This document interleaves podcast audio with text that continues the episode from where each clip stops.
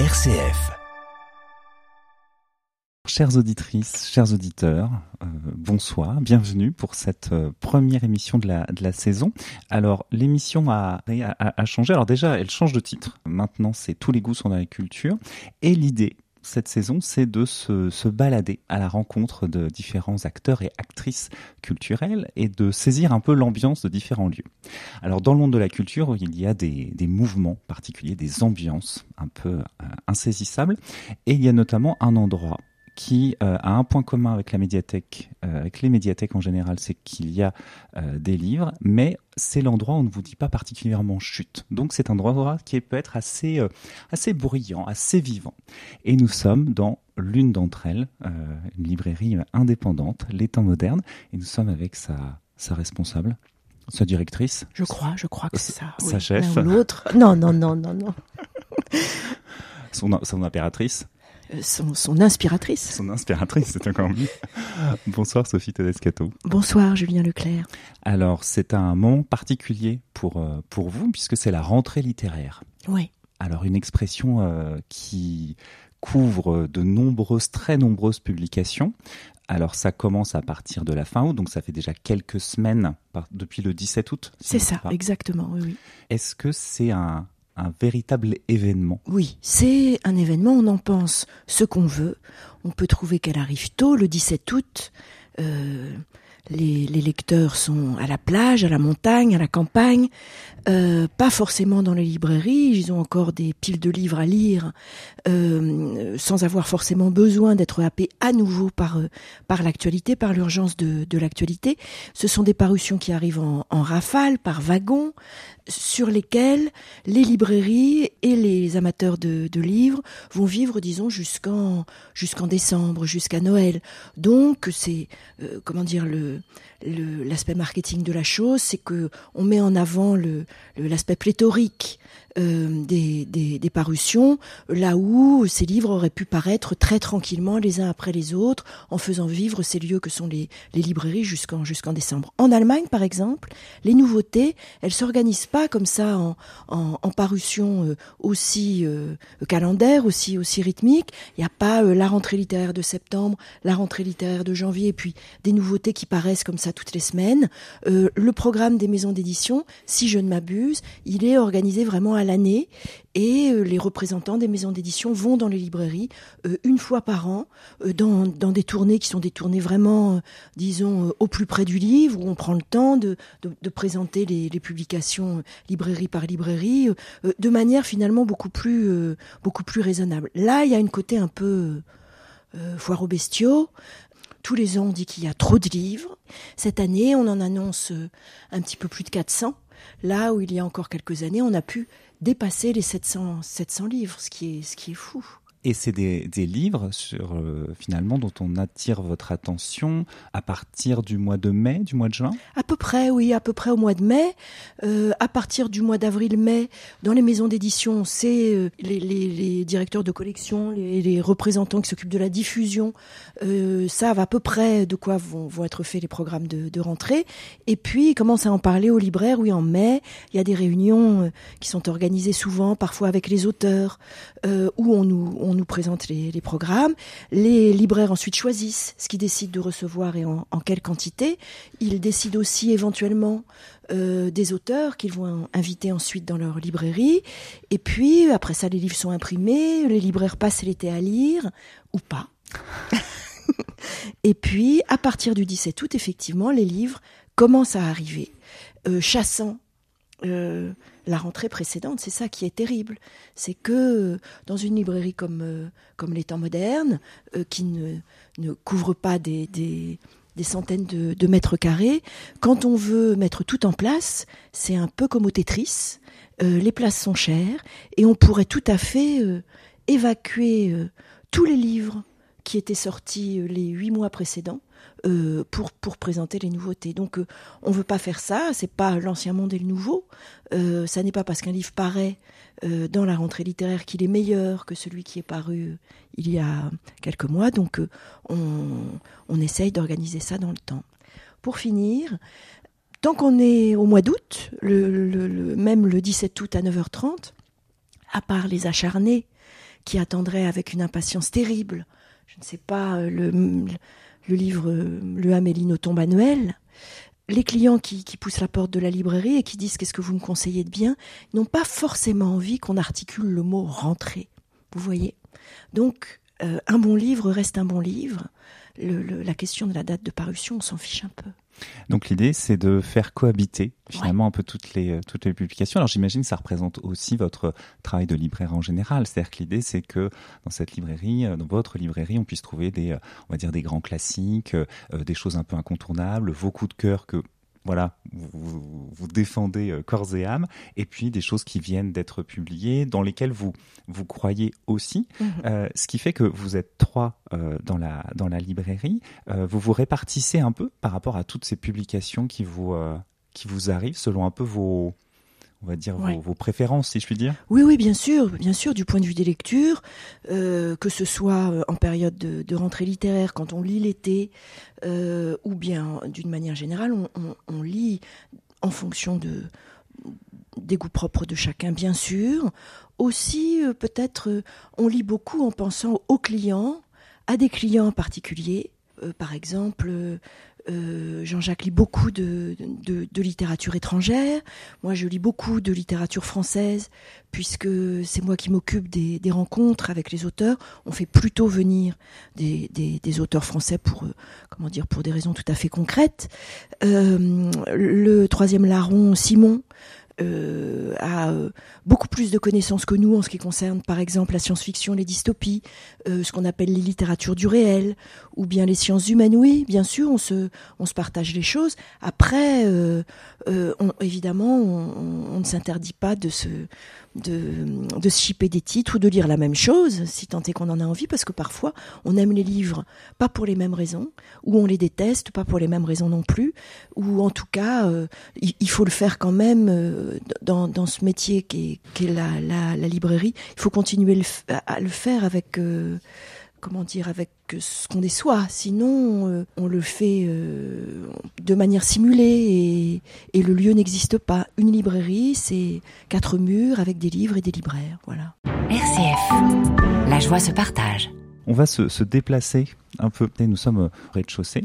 Et quand on arrive, il y a justement cette table qui, euh, qui présente ces tables. Ces tables. Mais il y a la première déjà qui présente certains titres de la rentrée littéraire. Quels sont ceux qui là ont retenu euh, énormément votre, euh, votre attention? Alors c'est vraiment un, comment dire, un, premier jet parce que j'ai pas lu les 430 livres de la rentrée littéraire. On met en avant sur ces tables le livre de François Bégodeau, L'amour aux éditions verticales, par exemple le livre d'Agnès de Sarthe, Le château des rentiers, par exemple le, livre de Laurent Binet, Perspective, ou euh, encore le, livre de Sorge Chalandon, sont des livres dont il est, question partout, qui sont un peu, selon cette expression un peu euh, automobile, les poids lourds de la rentrée.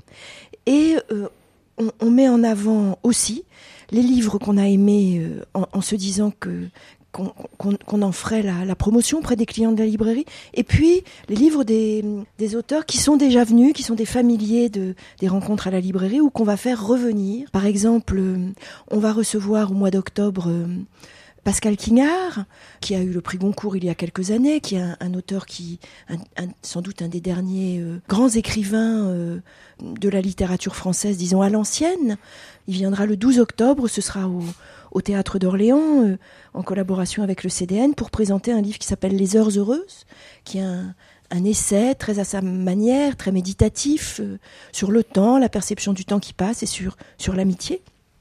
Donc un livre qui n'est pas un roman qui se lit facilement de cette dynamique fluide là, mais où, il y a vraiment, euh, où on rencontre vraiment une écriture. Qu'est-ce qu'on présente d'autre? On présentera aussi le, le, livre de Jean-Philippe Toussaint, qui est belge, qui n'est jamais venu euh, à la librairie et qui viendra euh, présenter un livre qui s'appelle L'échiquier, euh, qui est un livre autobiographique, qui a 64 chapitres comme les 64 cases de l'échiquier, qui est un livre un peu inspiré par Pérec, qui a un, un beau livre très très bien construit avec des choses trappes, des très on, on, on, a hâte de de l'entendre en parler et puis de de, de le conseiller au, au lecteur.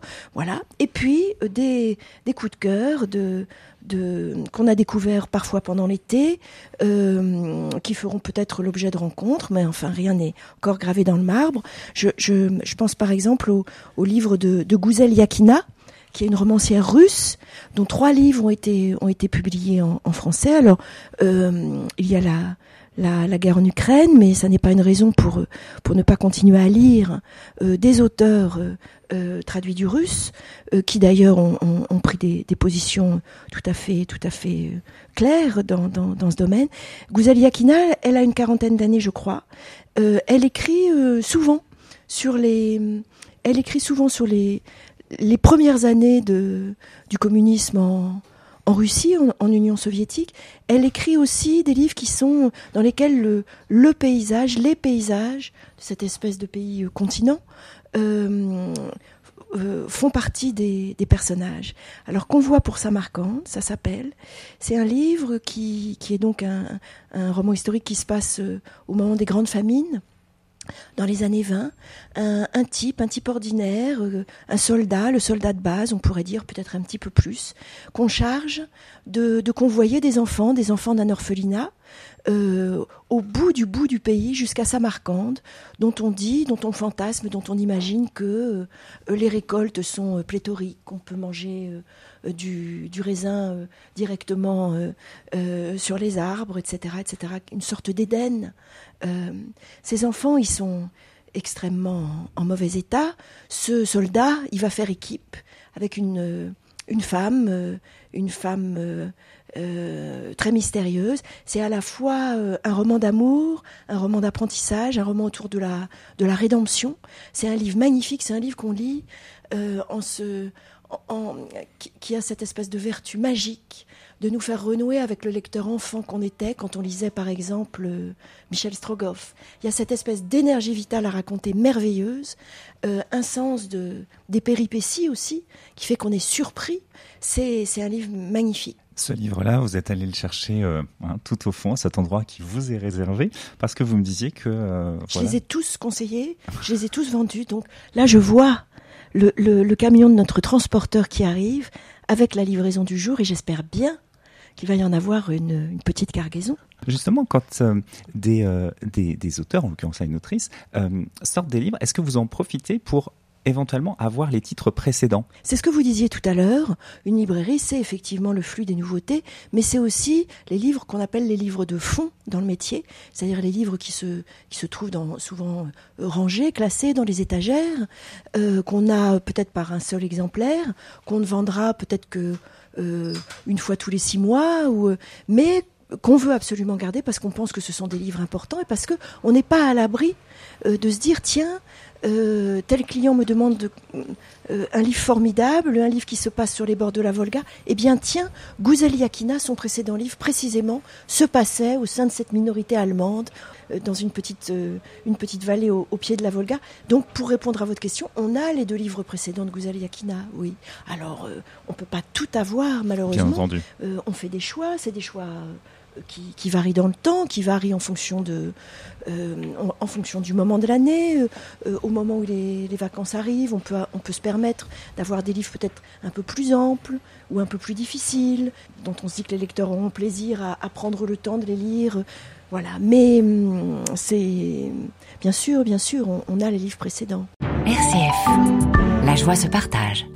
Alors si on poursuit, euh, il y a un livre dont vous m'avez déjà parlé il y a quelques temps, qui avait été un peu votre, euh, quand même vos coups de cœur depuis un, quelques mois. C'est le, le, le, nouveau livre de Sylvain Prudhomme, donc. L'enfant dans le taxi, ouais. publié aux éditions de Minuit. Euh, Qu'est-ce que vous, comment vous pouvez nous présenter? Peut-être déjà Sylvain Prudhomme Alors Sylvain Prudhomme, c'est quelqu'un qui a une quarantaine d'années, qui a écrit une dizaine de livres, qui a commencé euh, par écrire des livres qui étaient euh, inscrit dans l'idée de voyage, qui a euh, fait des reportages, des reportages littéraires pour cette revue qui s'appelait euh, Le Serpent à plumes dans les années 80-90. Euh, c'est quelqu'un qui cherche la justesse dans l'écriture, la justesse des portraits, la justesse des personnages, la justesse psychologique bien sûr. Il a donc écrit des livres qui, qui s'inspirent de, de, ses propres rencontres. Et puis petit à petit, ces livres se sont teintés de plus en plus de fiction, ou en tout cas euh, en intégrant une, dimension de transposition. C'est-à-dire que souvent, quand on lit les livres de Sylvain Prudhomme, les narrateurs lui ressemblent. Ce sont euh, euh, peut-être des, jeunes types qui ont été séduits par l'idée du vent du large, de ficher le camp, de la fuite, de, de, se mettre en accord, de mettre en accord, de, trouver un peu la, la, quadrature du cercle entre ses désirs de, liberté et ses élans vers une femme ou une autre, euh, sont souvent des livres qui sont animés comme ça par les, contradictions et les équivoques que peuvent euh, semer les, le sentiment amical ou amoureux et la manière dont on se dépatouille de, de tout ça. La grande qualité de, des livres de Sylvain Prudhomme, c'est que ce sont des livres doux.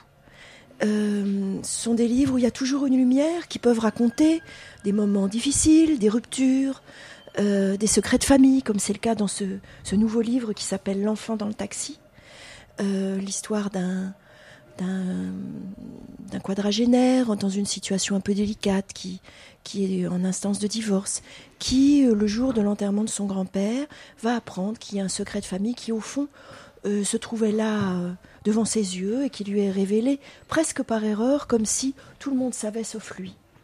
C'est une histoire de fils et de père, de, de fil à, à, dénouer, sont des histoires parallèles aussi dans le temps, ou, euh, fait emblème au fond, ce qui donne le, titre au livre, la, petite silhouette d'un petit gars dans un taxi qui va faire un long, long trajet pour retrouver son père. C'est une scène magnifique. C'est un livre absolument euh, bouleversant, sans violence, si je puis dire. Il y a vraiment, oui, de la douceur dans la manière dont les, choses sont, racontées. C'est écrit avec euh, beaucoup de précision et au plus près des, des personnages, comme si euh, finalement il fallait, pour trouver cette justesse psychologique, cette vérité des êtres, il fallait traiter ces personnages avec égard, avec délicatesse. Et par contre-coup, le lecteur, il est aussi très bien traité. C'est des livres qu'on lit euh, sans vouloir jamais les quitter, parce que euh, y est bien, parce que c'est comme une vie parallèle au fond. Voilà, Sylvain Prudhomme, il viendra parler de tout ça beaucoup mieux que moi à la librairie le 21 novembre à 18h30. Euh, merci beaucoup, Sophie Tedescatlo. Merci, Julien. Euh, voilà, on va terminer avec cette note de douceur. Donc, chères auditrices, auditeurs, vous pouvez écouter, réécouter cette émission en balado-diffusion en faisant votre jogging sur les bords de Loire. Le, le, le, temps le permet encore un tout petit peu. Et voilà, ça vous donnera eh bien déjà envie de lire, de découvrir des auteurs, autrices, et puis de venir au temps moderne pour euh, des, des conseils toujours éclairés et empreints de, de, de, beaucoup de douceur. Merci encore et je vous souhaite une très belle semaine. Euh, et je vous dis bien sûr à lundi prochain. Bref, à lundi, si ça vous dit.